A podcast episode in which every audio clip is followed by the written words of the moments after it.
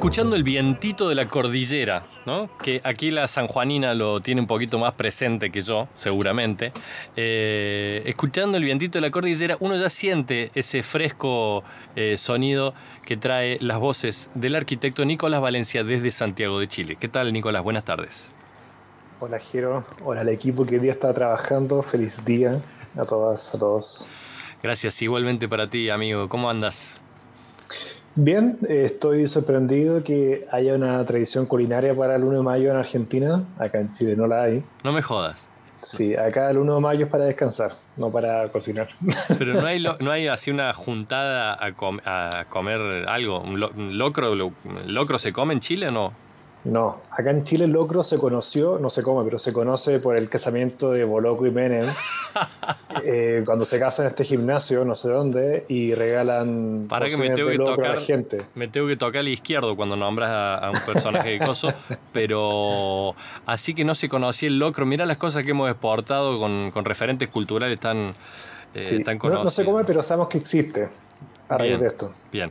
Pero entonces no hay una tradición de festejo así culinario atrás de un ceviche, atrás de un, no sé, de una paella de mar eh, para, celebrar el Día de las Trabajadoras y los Trabajadores chilenos. No, es súper curioso. La verdad es que no, bueno, tampoco somos un país mucho de celebrar cosas, pero, pero sí, curiosamente para el 1 de mayo no, no hay nada culinario asociado. Ahí va, mire usted. Bueno, eh, igual lo invitamos a, probarlo, me parece que es una, linda tradición que podemos exportar a través de este programa en este instante y a través tuyo diseminarlo. A, lo, largo y ancho de todo el país de Chile, más largo que ancho, perdón por el, chacarrizo, pero digo, sí distribuirlo para que eh, el locro llegue, ¿no? Eh, quizá un hay preparaciones similares, yo creo que todo en la historia del locro, bueno, sé que esto no tiene razón con, con la columna, pero eh, hay todo una, un trasvasije de, culinario entre Chile y Argentina que está obviamente muy subexplorado también con el norte, claro, con el sur de Bolivia, el norte de Perú, perdón, con el sur de Bolivia, el sur de Perú, el mm. norte de Chile, el norte de Argentina, entonces hay más influencias de las que uno cree o de las que se plantean los especialistas. Eh, así que bueno, celebramos el mismo día con tradiciones distintas, pero aquí estamos. Eh, bueno, un refrán del estilo firme como rulo de estatua, ¿cuál tendrías? Así uno que te acuerdes de la jerga ahí, de la familia chilena. ¿Qué usan, digamos? Firme como... A mí me suena como palo de carabinero, digamos, ¿no? O como... Sí, podría, sí, podría ser palo de Paco. Palo de Paco, podría ser firme como palo de Paco, em, pero no sé si hay alguno menos... No, ese tipo no. Justo, o sea, hay muchos, pero justo con Duro no se ocurre ninguno. Si es que alguien que nos está escuchando y es chileno. Claro, sí. Pero antes, probablemente me acuerdo cuando termine la columna, eso siempre pasa. Sabemos que eso es así. Bueno, yo te pongo en compromiso con, esta, con este freestyle que hacemos un poco al inicio de la columna, pero bueno, usted siempre prepara un tema y lo tiene allí bien eh, armadito y documentado y si quiere puede irlo, puede irlo largando a la audiencia. Sí, ya que estamos hablando de cruces, eh, hay una expresión que creo que también se dice en Argentina que es tener calle. Ahí va. Eh, y tener calle como expresión a mí me parece muy interesante porque dice mucho, primero con estas exploraciones que hemos hecho este año en el trasandino, más, más de observación, más ciudadana, eh, y en Chile, probablemente el significado sea el mismo, tener calle es, esto es una descripción personal, es saber cómo funcionan las cosas, pero generalmente en un contexto de vivir en sociedad, eh, obviamente urbano. Alguien en el campo difícilmente podría decir que tiene calle, podría decir que es astuto, que es despierto, que es vivo, pero no que tenga calle. Algo muy de ciudad eh, y que en Chile también tiene una carga social porque obviamente tener calle no es cualquier persona. Tener calle también tiene una carga de conocer cómo es la vida realmente y por lo tanto alguien con mucha plata, mucho dinero, probablemente no tenga calle.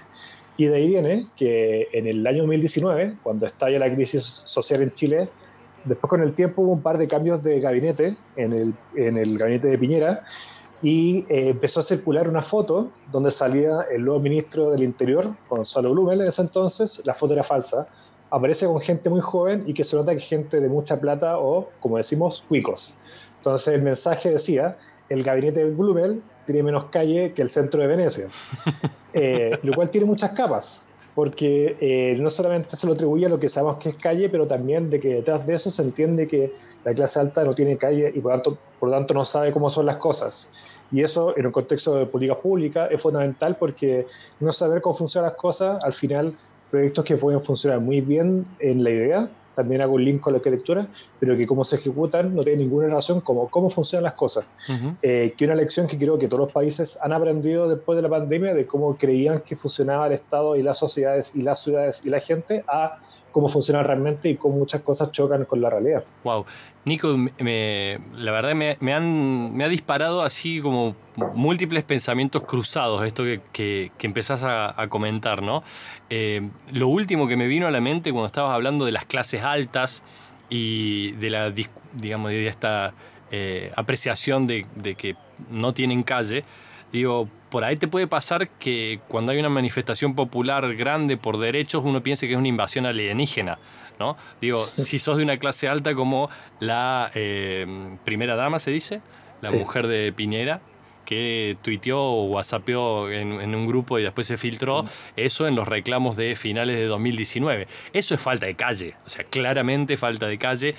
Eh, pensar que, manifestaciones populares en, torno a derechos tiene que ver con, la cuestión alienígena. Y esa cuestión alienígena tiene que ver con una extranjería, con una extranjería sobre la ciudad eh, y sobre la calle como espacio de, disputa de intereses, en donde también tener calle marca esta cuestión de ciertos códigos que se, dan, que se aprenden allí, ¿no? y que tiene que ver por allí con códigos distintos a los códigos familiares dentro de la casa o los códigos escolares en las escuelas. ¿no? Digo, tener calle es haber aprendido a, resolver cuestiones con otros códigos también. Sí, totalmente. Ahí es un rango bastante amplio de cosas porque por un lado uno lo podría ver el lado más crítico como la gente no sabe cómo es la realidad, pero por otro también revela un cierto grado de ingenuidad. Y uno puede ser ingenuo, a mí que me gusta mucho la cocina y la investigación, es cuando la gente en Santiago se enfrenta a ciertas tradiciones eh, culinarias que no las domina. Y eso es como claramente esta persona no tiene calle, como que no sabe cómo esto se come, cómo esto se toma, por ejemplo. Y hay algo que es más urbano que eh, lo quiero linkear y es que eh, en Santiago siempre se ha dicho con desprecio que, la, que los cuicos, como decía anteriormente la clase alta, no conoce el centro de Santiago. y eso es un lujo, porque asociamos que es no saber cómo funciona, pero lo ideal es que en una ciudad centralizada nadie tenga que ir al centro, sino que se mueva en un radio, como lo que se habla ahora, de 15 minutos y no estar, tener que ir a trabajar, a estudiar al centro.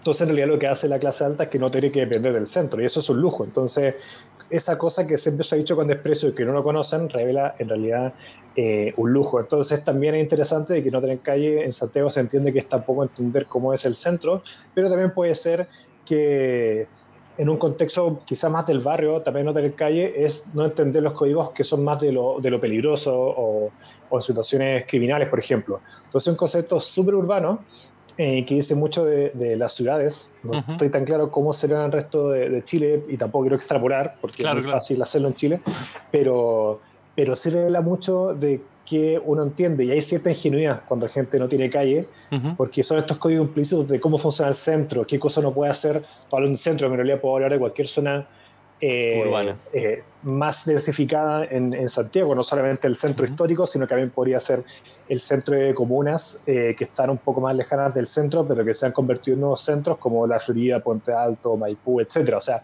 es eso, ¿no? Cómo saber cómo funcionan las cosas. Entonces, es muy interesante esa, esa lógica de históricamente ese trabajo de cómo funcionan las cosas y saber o no saber cómo es la realidad. ¿Qué, digo, la palabra calle, una vez más, digo que en el término del, urbanismo, digamos, las redes viales o las calles, en términos de programación, tienen una cualidad, si se quiere, técnica, ¿no? De, de anchos para cantidad de carriles, porque, digo, tiene que ver con, el transporte público de los buses, de los colectivos, el transporte individual de, los automóviles o las motocicletas. Em, y esto revela la cualidad espacial de espacio público que tiene la calle. La calle es un término que depende cómo se lo use y cómo, se lo, está, cómo lo estás mencionando vos, Nico, eh, nos habla de la vida en la ciudad. Vivimos en las calles y a su vez tener calle es haberlas habitado, tener un hábitus, tener horas esperando, transitando, negociando, consumiendo cultura, productos, eh, intercambiando opiniones, pero también tiene esa, esa otra lectura de los chicos de la calle, que no es lo mismo que tener calle. Y, ser, un habitante de la calle, ser un homeless, ser un desplazado, otra vez está la calle allí, en el mismo espacio que para ciertas mm, generaciones más urbanas eh, nos gusta hacer gala por ahí de, tener calle, de manejar ciertos códigos, de manejar cierta jerga eh, y de poder desenvolvernos. Quizá nos pasa cuando viajamos a otras ciudades, digo, tener calle es bajarse en Asunción y, y, leer la ciudad con los pies, ¿no? Esta, esta cuestión situacionista de leerla con los pies y decir, bueno, yo me puedo bajar en Santiago de Chile por más que no fui nunca y creo que puedo dar un par de vueltas y olfatear qué está pasando porque soy latinoamericano y creo que la calle acá en Lima, en Santiago, en Asunción, digo, me la voy a poder administrar, porque hay un poco de eso, ¿no? Sí, totalmente. Eh, ahora que te escucho decir eso, Jero, voy a contar una, una anécdota personal. Yo hace un tiempo, hace un par de años, la verdad, estudié chino y me gané una beca junto con otro grupo de chilenos y nos fuimos a, Nanjing, que está cerca de Shanghai, a hacer un curso de verano. Eh, y claro, es interesante porque uno siempre ha escuchado de China lo que en realidad viene de Estados Unidos y Europa, de cómo es. Eh, pero estando ya, esa sensación de que tú dices como de, aunque por ser latino, uno entiende o imagina cómo funcionaría quizás Asunción, Quito, Bogotá, Caracas, etcétera uno igual entiende, no sé qué será, pero se siente más latino China. Entonces, eh, no es tan difícil leer una ciudad así. Obviamente, cuando te advierten de estafas, cosas así, las primeras personas que caen son europeos y son eh, gringos, porque obviamente nos parecen súper obvias como ese formato de estafa. Pero hay una lectura que, si bien es totalmente distinta, a mí me pareció súper latina, en el sentido de, que hay un código, hay como una lectura a pie de no sé qué será, pero uno ve que eso es quizás peligroso, y esta zona quizás es muy transitada, que esta sí, que esta no. Son obviamente porque uno tiene un, ciertos patrones, por eso también la, la, idea de tener calle hace referencia a que la ciudad aparentemente tiene ciertos patrones y que uno es capaz de reconocerlos también a pesar de los anónimos que puede llegar a ser o de lo grande que una ciudad puede ser. Vamos a recomendarle a la audiencia que si podemos, Lucky, subir en estos días el mm, Fábulas Urbanas de Pedro Lemebel, escritor chileno, que, que, si hubo un escritor con calle, digo, creo que Pedro Lemebel lo ha sabido reflejar mucho en sus crónicas, eh, y, ahí sí van a encontrar eh, a Santiago de la calle, digamos, y de los suburbios. Eh, y por supuesto, bueno, quizá para ir cerrando esta, esta columna, Nico, bueno, un futuro distópico en el que esta pandemia nos obligue a no tener calle por muchos años más, ¿qué significará tener calle? Ah, no sabes cuántas horas Zoom tengo yo. Te digo, ¿con qué vas a disputar la hidalguía barrio a barrio en, el 2030 si los próximos 10 años eh, van a ser virtuales, ¿no? Tener calle, al igual que cualquier otro tipo de discurso, hace referencia a nosotros y ellos. Entonces siempre hay distintas formas de marcar esa línea entre, entre, bueno, uno siempre se busca en el lado bueno de las cosas, entonces siempre va a encontrar esa, esa lectura de, ya sea urbana o virtual, de reconocerse como uno.